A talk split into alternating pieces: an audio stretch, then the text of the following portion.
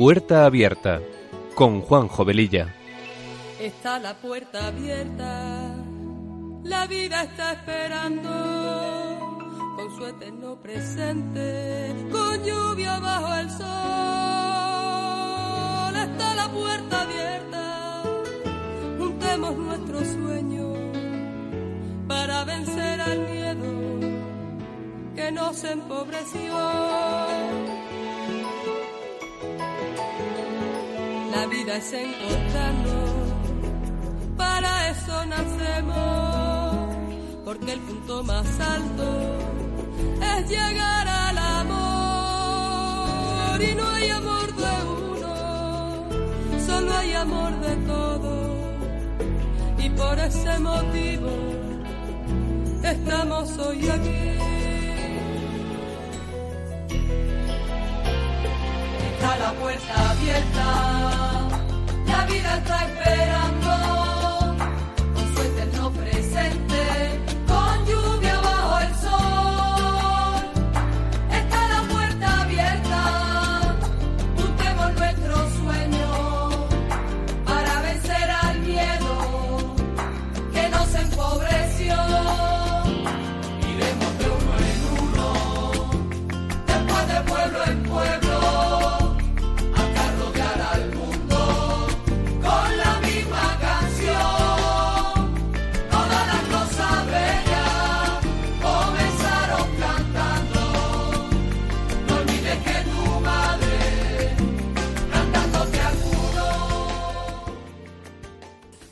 Pues queridos amigos de Radio María, muy buenas tardes. Comenzamos este programa de Puerta Abierta que se emite los sábados de 3 a 4 de la tarde con una frecuencia quincenal.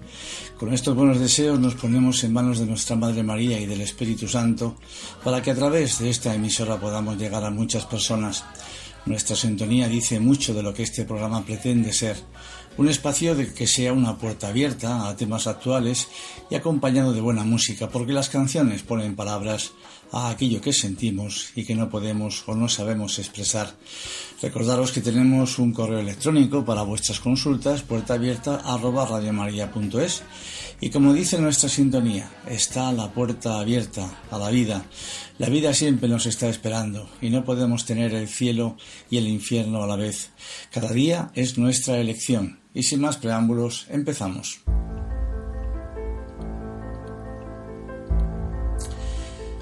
Hay dos conceptos que posiblemente no sepamos diferenciar debidamente, como son el querer y el amar. Aparentemente bastante iguales, pero cada uno tiene diferentes connotaciones, como veremos más adelante.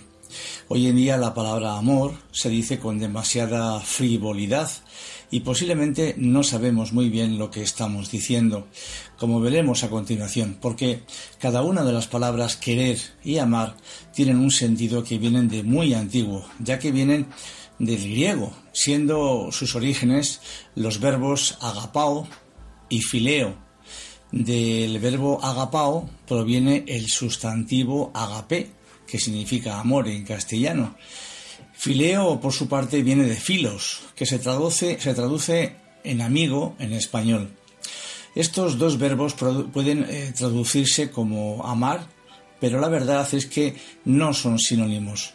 Ambos denotan dos clases de amores diferentes y con el máximo rigor, y solo agapao debiera traducirse como amar y fileo debería traducirse más bien como querer más aún cuando en la revelación del Nuevo Testamento cada uno adquiere una connotación especial, ya que sus escritores reservan el verbo agapao preferentemente para referirse al amor de Dios, en tanto que fileo aparece más bien en la relación con el amor humano, pareciendo que su intención era la de establecer que solamente la naturaleza divina es capaz de conjugar el verbo agapao y la naturaleza humana tendría como máximo potencial únicamente el amor fileo.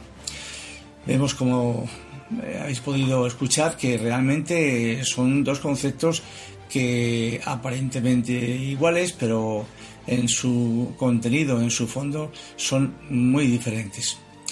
Pues ahora todo esto vamos a verlo desde la perspectiva de una obra literaria preciosa, que seguro que muchos de vosotros conoceréis. Es la historia del Principito, escrita por Antoine de Saint-Exupéry, siendo uno de los libros más leídos de todos los tiempos y la obra literaria más traducida del siglo XX. Está traducida a 257 lenguas.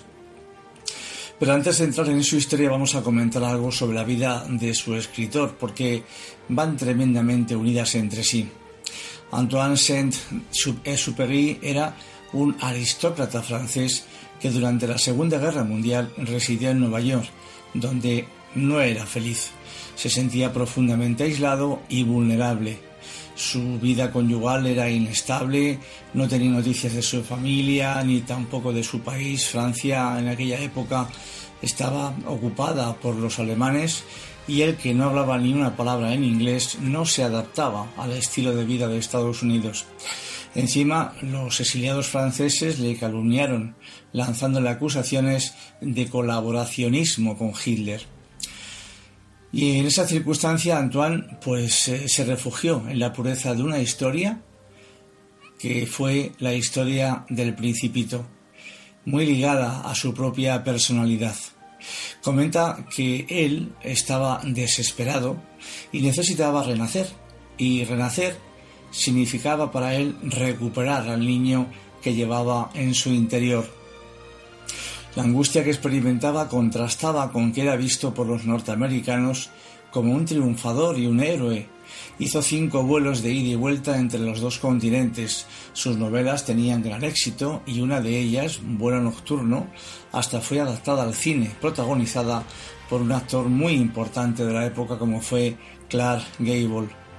Escribía a sus amigos largas cartas en cuyos márgenes o reversos dibujaba a un hombrecito rubio, primero con alas, luego con bufanda, de cabello alborotado, que le permitía expresar cosas que a su personaje de afamado escritor y aviador adulto le hubiera costado decir.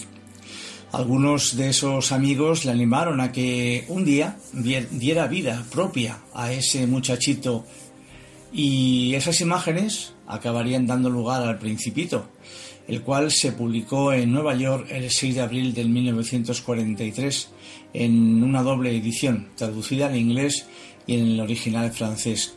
Sin embargo, sus compatriotas en Francia no la pudieron leer hasta que se liberaron de la ocupación nazi y se imprimió en París en abril del 46, dos años después de la muerte del autor, al ser derribado su avión en un vuelo de reconocimiento para los aliados cerca de Marsella. Saint de Supery dirigió numerosas cartas de amor a una mujer de la que estaba prendado. Las firmaba con la cara del principito y su bufanda y hacía hablar al personaje en su lugar. El origen del libro se sitúa en el accidente aéreo que sufrió en el desierto de Libia en diciembre de 1935 y su deambular por las dunas con alucinaciones visuales y auditivas provocadas por la sed que le hicieron entablar un diálogo entre sus dos yo, el que cree que no hay esperanza y el que sí que la tiene. Y dicho de otra manera, el que razona y el que imagina. Según escribió en sus memorias, solo tenía para alimentarse junto a su compañero André Prevot unas uvas, dos naranjas y un poco de vino. Por eso la deshidratación les hizo dejar de transpirar al tercer día. Y al final, menos mal que pudieron ser rescatados por un beduino a camello y por eso, por todo esto, por todos estos hechos que él vivió en el desierto, eh, la obra empieza, así, un poco en ese ambiente. Eh, un aviador accidentado en el desierto que se encuentra con el misterioso principito. La identificación del autor con el protagonista de la historia es clara en varias cartas. El autor llegó a caer en profundas simas de tristeza e incluso un tiempo en el alcoholismo, dibujando a un principito que llora a diferencia de las personas mayores, pero que también estalla en una risa capaz de despertar al universo. En mayo del 44, poco antes de morir, escribió a una amiga, Madame de Rosa, hay gente carretera nacional y hay gente senderos. La gente carretera nacional me aburre, van hacia algo preciso, hacia una ganancia, hacia una ambición. A lo largo de los senderos, por el contrario, hay avellanos y se puede pasear entre ellos para mordisquear sus frutos. Los viajes del principito a otros planetas reflejan las ideas que tenía el autor sobre la humanidad. Primero visita varios planetas, habitados por un único ser, con hombres convertidos en islotes, escribe en sus cuadernos, donde las relaciones humanas se empobrecen. A lo largo de la historia van apareciendo diversos personajes, como la rosa, que simboliza el amor y la inocencia del protagonista, el zorro, su mejor amigo, la serpiente, que representa a la muerte, el piloto, el rey, el vanidoso, que encarna el deseo de reconocimiento y admiración social, y que solo aspira a recibir elogios y representa el egoísmo y nos hace reflexionar sobre las veces que actuamos sin tener en cuenta los deseos o las necesidades ajenas. El borracho, que bebe para olvidar la vergüenza que siente por beber, el hombre de negocios que sueña que posee todas las estrellas, el farolero que sigue continuamente una consigna absurda, y ya en la Tierra aparecerá un guardagujas y un mercader de píldoras que representan, en palabras de Jean Lacroix, filósofo y escritor francés, representan el absurdo de la condición humana sumisa al progreso tecnológico y al, desarrollo de la civilización. En 1944 el autor se pregunta ¿qué quedará de nuestra civilización donde lo espiritual ha sido masacrado? ¿Qué quedará de nosotros si no sabemos alzar nuestro entusiasmo más allá de los monstruos de la mecánica, resultado del cerebro de nuestros ingenieros? Eso es, parece, la civilización. Pues concluye, esta civilización es idiota. Leon Werth, el crítico y ensayista al que está dedicado el Principito, dijo, Saint-Exupéry no había extirpado de sí mismo su infancia. Los adultos no conocen a sus semejantes más que por pequeños fragmentos mal unidos, mal iluminados por una luz dudosa, pero el niño los ve bajo una luz absoluta, con la misma claridad que el ogro a la bella durmiente. Él poseía el arte de devolver a los hombres esa certidumbre. El principito representa el niño que todos llevamos dentro y los sentimientos de amor, esperanza e inocencia que alimentan nuestra vida. Su forma de ver el mundo motiva al piloto a escribir el relato para reencontrarse con el niño que alguna vez fue. Los valores que se presentan en esta historia nos ayudan a ser mejores personas. Amor, fidelidad, lealtad, amistad, compromiso, responsabilidad, compasión, pureza, inocencia, confianza, humildad, tolerancia, y sus enseñanzas están basadas en todo esto, y el personaje representa, pues eso, a un pequeño niño lleno de amor, de ilusiones, de inquietudes, de sencillez, de bondad y de amabilidad. Como todo niño, ni más ni menos, por eso está considerado como una obra maestra, ya que es capaz de sorprender a todo el mundo sin importar la edad. Hay varios párrafos muy profundos que se citan en el libro entre los distintos personajes. Su amigo el zorro le comenta que somos responsables para siempre de lo que cada uno haya domesticado y si hacemos caso a esto, una amistad podría ser duradera y ni el tiempo ni la distancia la afectarían. Debemos tener presente que nuestras acciones, por muy pequeñas que sean, pueden repercutir positiva o negativamente en los demás. Significa que cuando se ha cultivado una relación de amistad o de amor con otra persona, esto nos convierte en corresponsables del progreso de esa relación. Nos recuerda que cuando hemos domesticado una relación con otra persona, nos hemos vuelto muy importantes el uno para el otro y no podemos abandonarnos. Otra frase interesante es la de que solo hay que pedir a cada uno lo que cada uno pueda dar. Solo hay que pedir a cada uno lo que cada uno pueda dar. Esta frase se la dice el rey al principito. El rey era incapaz de ordenar algo que no pudiera ser cumplido. Decía que para ser obedecido solo se debía mandar aquello que los demás estuvieran dispuestos a hacer. Es una frase que habla sobre la importancia de la bondad en el poder. El zorro le dice al principito, ¿Qué significa si vienes a las cuatro? Pues si tú vienes a las 4 de la tarde, por ejemplo, pues que desde las 3 comenzaré a ser feliz y expresa la felicidad que nos produce la amistad y la forma en que este cariño se muestra en la necesidad imperiosa que sentimos de ver y de volver a ver a un ser querido. Pero quizá la más conocida de todas es la que dice que lo esencial es invisible para los ojos. Esta frase que también se la comenta su amigo el zorro significa que el verdadero valor de las cosas se escapa a nuestros ojos, pero no a nuestro corazón. Es una reflexión sobre aquellas cosas que a veces no somos capaces de ver, pues las observamos con una mirada superficial. Porque no siempre lo más importante es lo evidente. Esta es una constante en el libro, que nos llama a ver más allá de las apariencias. Lo esencial es invisible a los ojos, nos recuerda que somos mucho más que este mundo de apariencias, porque las cosas importantes son las que no se pueden ver, son las que se sienten, como el amor, la bondad, la generosidad y la amistad.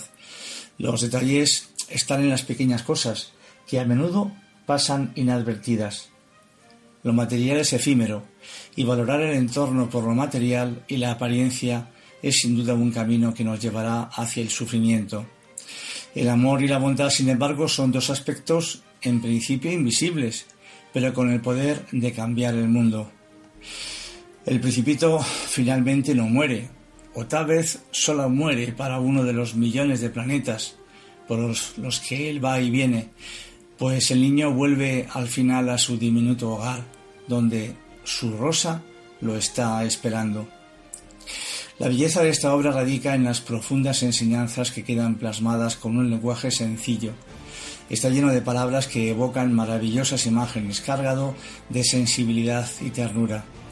El autor escribe esta obra directamente con el corazón y es por eso que ha sido capaz de llegar a tantos corazones en el mundo a través de sus palabras. Aunque está considerado como un libro infantil por la sencillez de su narrativa, en él se tratan temas tan profundos como el sentido de la vida, el amor, la amistad, la soledad y la pérdida. Las eh, grandes enseñanzas del principito nos transportan a un mundo lleno de esencia ligada con sabiduría. Imágenes y situaciones que ejemplifican nuestras dificultades y la forma ridícula que en ocasiones tenemos de comportarnos. Porque la vida en esencia no es tan complicada como cuando todo nos parece, pues eso, un mundo. Somos sin duda nosotros quienes la complicamos. La inocente historia de este libro nos muestra a un mundo paralelo a nuestra realidad que tiene que ver con la verdadera esencia de todos nosotros, en una reflexión profunda hacia la condición de la naturaleza humana, sus enseñanzas nos hacen cuestionar cómo estamos viviendo para que tomemos conciencia de cómo podemos aprender a ser mejores personas. Decía el principito que los hombres se meten en los rápidos, pero no saben dónde van ni lo que quieren. Entonces se agitan y dan vueltas y vueltas y se preguntan cosas como ¿dónde estoy? ¿A dónde voy? ¿Quién soy? ¿Quién quiero ser? ¿Qué quiero hacer? Son preguntas muy profundas y son cinco enseñanzas que poseen el valor de cambiar nuestras vidas si somos capaces de integrarlas.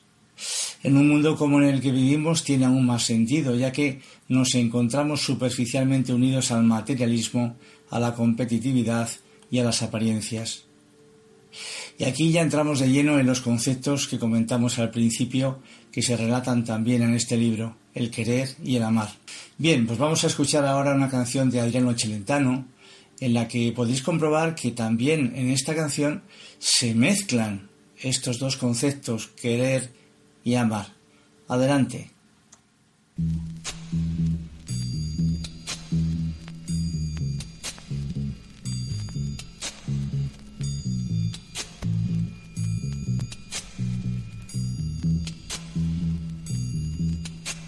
Rezaré por ti, que me diste tu amor y por ti mi dolor rezaré. Yo no sé por qué Tu querer fue mi cruz y la luz de un altar te brindé. No sé si orar consuela, ni sé si Dios quiere escucharme. Beso por el beso que jamás olvide. Mi plegaria hasta el cielo, yo elevo por ti, te amaré solo a ti con ansiedad.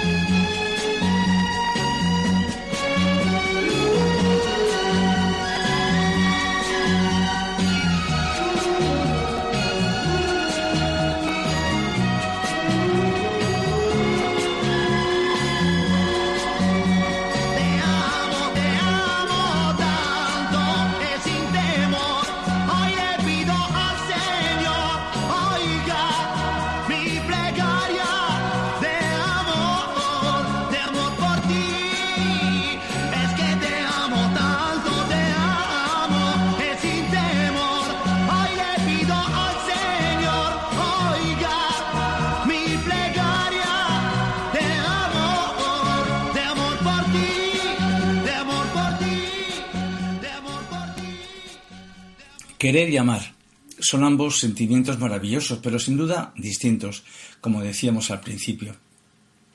¿Y cuál es la diferencia? También al principio, desde un punto de vista, eh, pues, eh, de la etiología de la palabra, etcétera, Mm, pero ahora nos la enseña el propio personaje, partiendo de la idea de que todo, o casi todos, tenemos un propósito firme e intangible en nuestra vida, amar a alguien con todas nuestras fuerzas. Pensamos en esto y lo deseamos fervientemente por el simple hecho de que la consecución de estos objetivos nos encamina a la felicidad. No nos equivocamos al pensar que el apego saludable es indispensable para recorrer nuestro mundo. Sin embargo, por diversas razones, acabamos confundiendo el querer con el amar y viceversa. Como consecuencia de esta confusión llenamos nuestra mochila emocional de falsos te quiero y de vacíos te amo. Leamos con atención este pasaje con el objetivo de aportar luz sobre esta poderosa realidad emocional que nos afecta a casi todos en un momento u otro de nuestra vida. Hay un diálogo entre la rosa y el principito que dice así. La flor es el objeto de amor del principito, pero su relación con ella es difícil. Pese a que la cuida y la protege con fervor, la flor es orgullosa, melodramática y caprichosa. Su comportamiento le confunde hasta tal punto que decide emprender un viaje a través del universo para separarse de ella. Eh, es su recuerdo lo que hace al principito volver a su planeta y la rosa de esta manera simboliza el amor que debe ser cultivado y atendido todos los días. Y también las palabras que le dice el zorro. Fue el tiempo que pasaste con tu rosa lo que la hizo tan importante. Significa que las relaciones y los afectos se cultivan con el tiempo y que es todo ese tiempo que les dedicamos lo que las hace valiosas para nosotros.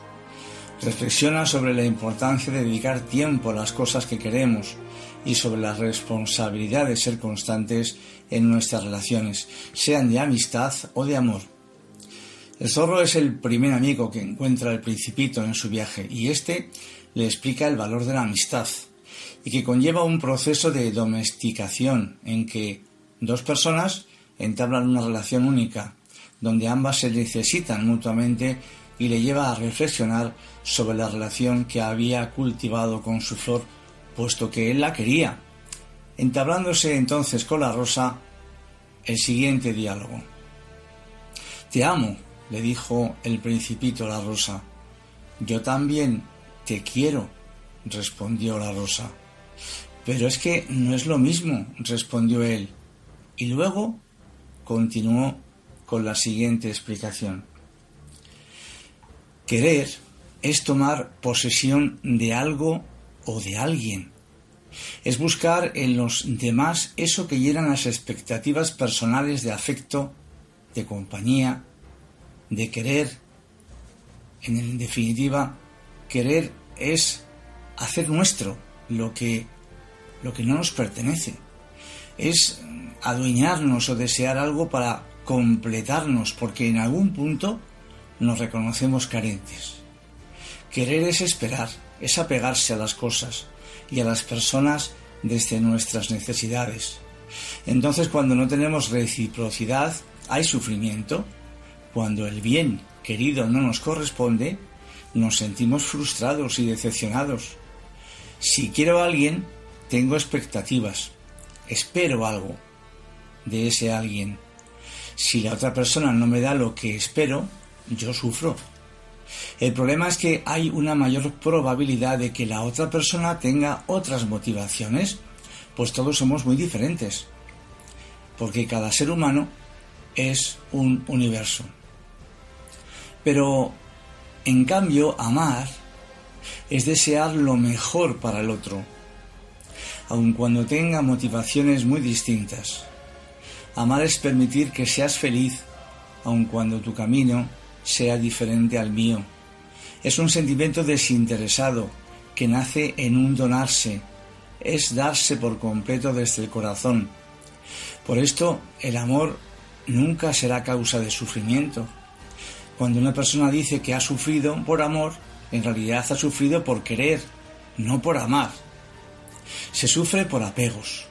Si realmente se ama, no se puede sufrir, pues nada ha esperado uno del otro. Cuando amamos, nos entregamos sin pedir nada a cambio, por el simple y puro placer de dar.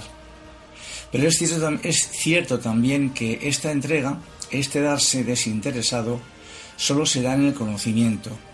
Solo podemos amar lo que conocemos, porque amar implica tirarse al vacío, confiar la vida y el alma. Y el alma no se indemniza. Y conocerse es justamente saber de ti, de tus alegrías, de tu paz, pero también de tus enojos, de tus luchas, de tus errores. Porque el amor trasciende el enojo, la lucha, el error, y no es sólo para momentos de alegría. Amar es la confianza plena de que pase lo que pase, vas a estar, no porque me debas nada, no con posesión egoísta, sino estar en silenciosa compañía es saber que no te cambia el tiempo, ni las tempestades, ni mis inviernos. Amar es darte un lugar en mi corazón para que te quedes como pareja, como padre, como madre, como hermano, como hijo, como amigo. Y saber que en el tuyo hay un lugar para mí también. Dar amor no agota el amor. Esta frase es preciosa. Dar amor no agota el amor. Por el contrario, lo aumenta, la manera de devolver tanto amor es abrir el corazón y dejarse amar. Pues después de esta explicación que le dice el principito a la rosa, ella dice, ahora lo entiendo, pero después de una larga pausa. Pero le dice el principito, pues mira, es mejor vivirlo. Otra preciosa explicación relacionada con la diferencia de la que estamos hablando es aquella que las enseñanzas budistas nos ofrecen. En ellas se afirma sabiamente que si quieres a una flor, la arrancas para tenerla contigo.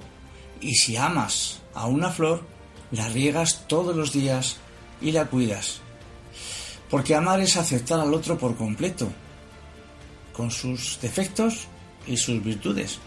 En definitiva, cuando amamos a alguien, lo aceptamos tal cual es, permanecemos a su lado y buscamos dejar pozos de felicidad y de dicha en cada momento. Porque los sentimientos, para ser puros e intensos, tienen que venir de muy adentro.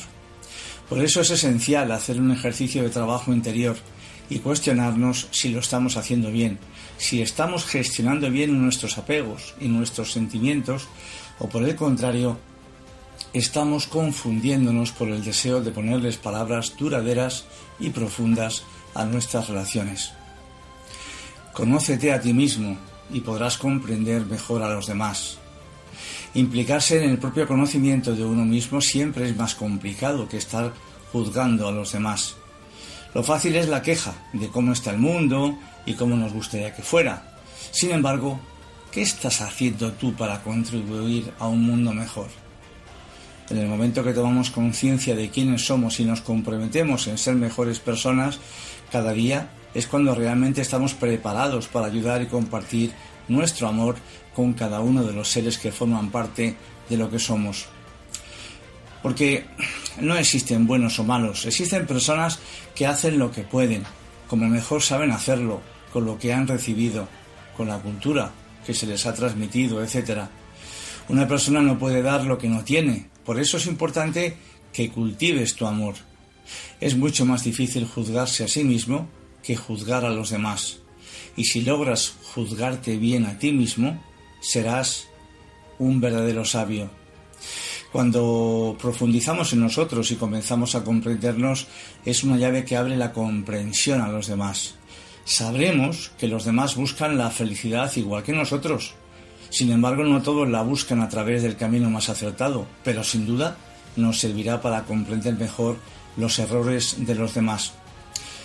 Porque amor no es mirarse el uno al otro, sino mirar los dos en la misma dirección. El amor es algo de dos. Esta unión tan especial como la que supone el amor pierde sentido y fuerza cuando no hay reciprocidad. El amor se va construyendo mediante la colaboración.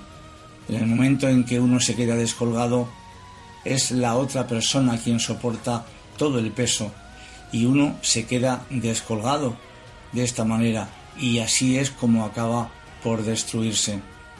Para que ambas personas caminen hacia la misma dirección con la guía y fuerza del amor es necesario compartir proyectos de vida. El hecho de compartir alegrías, experiencias e intereses comunes da sustento y vitalidad a, la, a dos almas que comparten un viaje extraordinario. Por eso hay que mantener la ilusión y la inocencia a pesar de las malas experiencias. Y conforme vamos acumulando experiencias, nos, que nos ocurre es que tantas veces también vamos aumentando nuestras capas de desconfianza, ¿verdad? Perdemos la frescura que nos da la inocencia, el observar, explorar y experimentar lo nuevo que nos ofrece cada día. Nos quedamos sin experimentar lo extraordinario que hay en todo lo que nos acontece. Es inevitable por ello que sintamos el dolor y que pasemos por la angustia de situaciones difíciles porque forma parte de nuestro propio crecimiento, al igual que mantener la ilusión de cada día para poder seguir dándole un sentido a todo lo que nos ocurre. Y ese sentido se nos escapa de la razón, ya que está impregnado de nuestros sentimientos.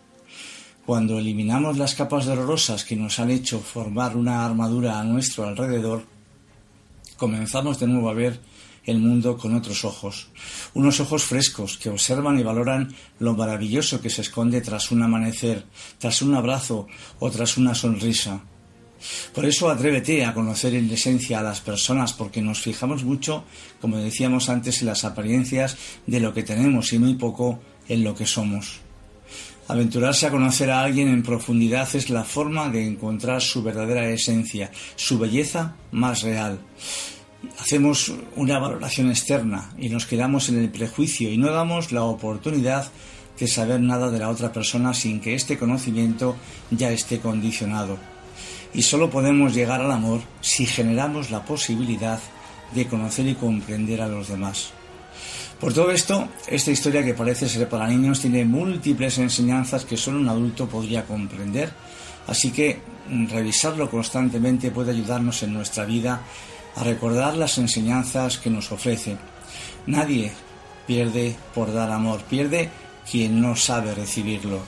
Nadie pierde por dar amor, porque ofrecerlo con sinceridad, compasión y delicado afecto nos dignifica como personas. En cambio, quien no sabe recibirlo ni cuidar ese inmenso regalo es quien pierde de verdad. Por ello, recuerda, nunca te arrepientas de haber amado y haber perdido, porque lo peor es no saber amar. Afortunadamente, la neurociencia va ofreciéndonos día tras día reveladoras informaciones que nos explican por qué actuamos como actuamos en todo esto del amor. Lo primero que conviene recordar es que el cerebro humano no está preparado para la pérdida, nos supera, nos inmoviliza y nos enclaustra durante un tiempo en el palacio del sufrimiento. Decía el gran cantante Leonard Cohen que el amor no tiene cura, pero es la cura de todos los males. Preciosa frase, ¿verdad? Estamos programados genéticamente para conectar entre nosotros y para construir lazos emocionales con los que sentirnos seguros, con los que edificar un proyecto. Es así como hemos sobrevivido como especie, conectando. De ahí que una pérdida, una separación e incluso un simple malentendido haga que salte al instante la señal de alarma en nuestro cerebro. Ahora bien, otro aspecto complejo sobre el tema de las relaciones afectivas es el modo en el que afrontamos dicha separación mm, o dicha ruptura. Desde un punto neurológico, cabe decir que empiezan a liberarse al instante las hormonas del estrés. Esas hormonas del estrés que van conformando en muchos casos lo que se conoce como el corazón roto. Sin embargo, desde un punto emocional y psicológico, lo que sienten muchas personas es otro tipo de realidad. No solo experimentan el dolor por la falta de ser amado, sienten una pérdida de energía, de aliento vital. Es como si todo el amor dado, todas las esperanzas y afectos dedicados a esa persona se hubieran ido también, dejándolos vacíos, yermos y marchitos. Vamos ahora a escuchar una canción del grupo Rosette. Esta canción tiene una letra un poco, digamos, un poquito fuera de tono, eh, pero la hemos querido incluir porque hace referencia a ese dilema que tantas parejas hoy en día tienen entre que si se quieren o se aman de verdad, cuando toda su relación la están basando en la sexualidad, como si esto fuera lo más importante por encima de la propia donación mutua y desinteresada. Por eso mm, espero que, la podáis eh, entender, porque antes comentábamos en, un momentito anterior que si no hay reciprocidad en el amor, pues ¿qué estamos haciendo, no? Eh, el sentido del amor se pierde. Pues esa reciprocidad, como vais a comprobar, es lo que mm, no se da en la vida del personaje que este grupo musical, que es muy bueno, a mí me encanta, pues está exponiendo. Vamos a escucharla.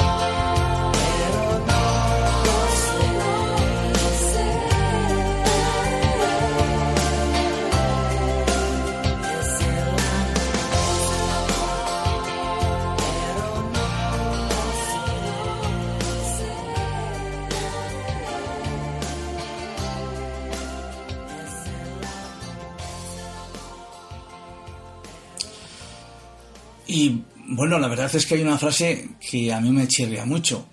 Qué curioso, que siempre juntos, él con nadie, yo con él. ¿Cómo se come esto? Parece que la canción ella está loca por él, pero él no le hace ni caso. En fin, esta canción da mucho de qué hablar sobre la calidad de la relación que, que ellos conllevan, ¿verdad?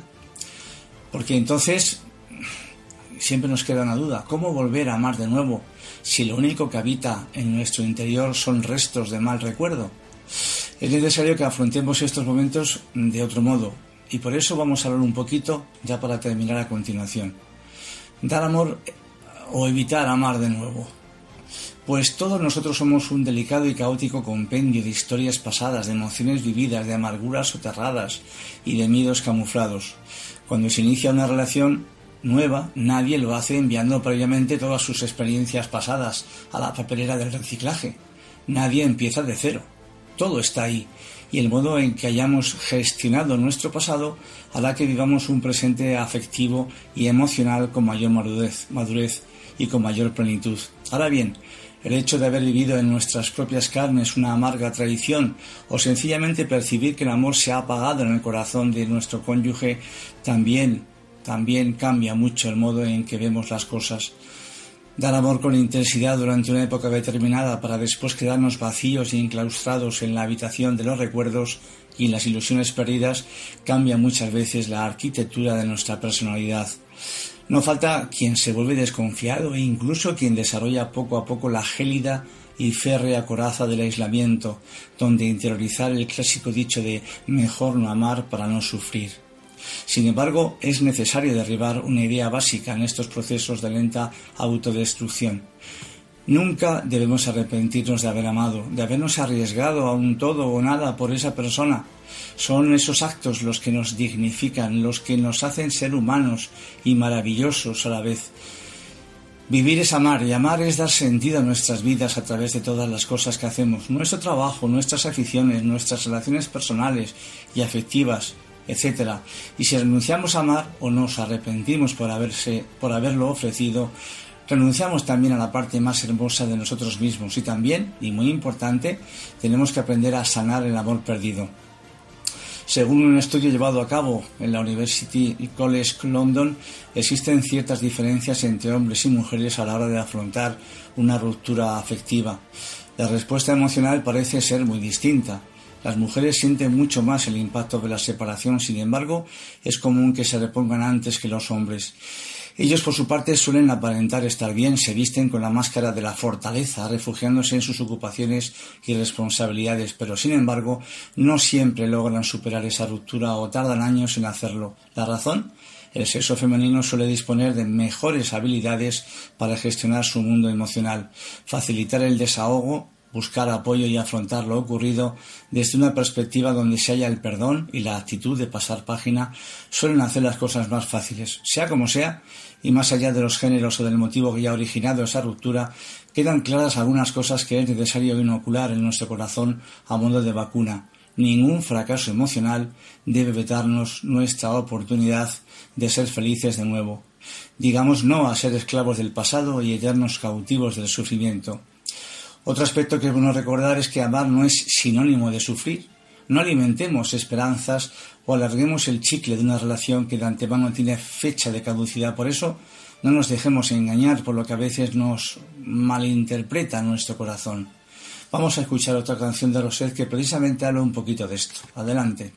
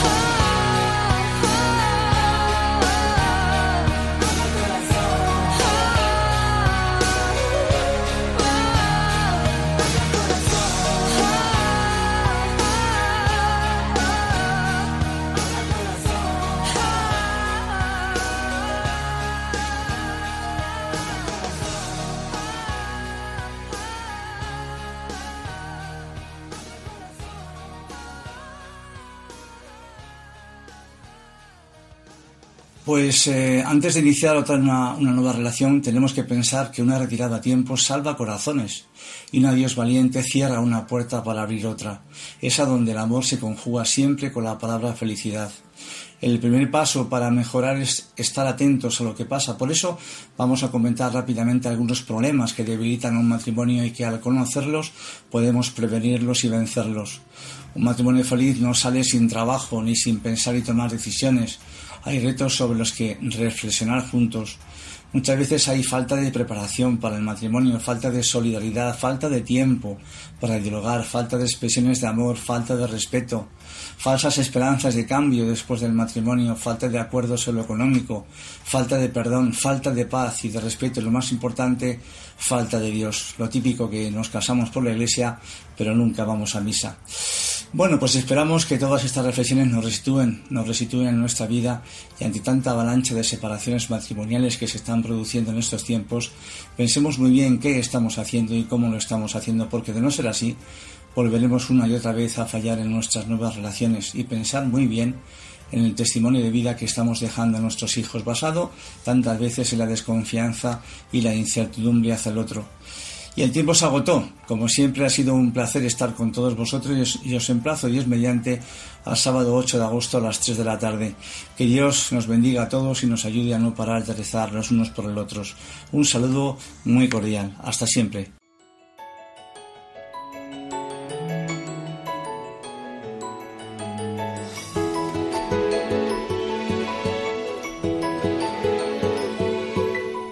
Y así termina Puerta Abierta, un programa dirigido por Juan Jovelilla. Está la puerta abierta, la vida está esperando, con su eterno presente, con lluvia bajo el sol. Está la puerta abierta, juntemos nuestros sueños para vencer al miedo que nos empobreció. Vida es para eso nacemos, porque el punto más alto es llegar al amor. Y no hay amor de uno, solo hay amor de todos. Y por ese motivo estamos hoy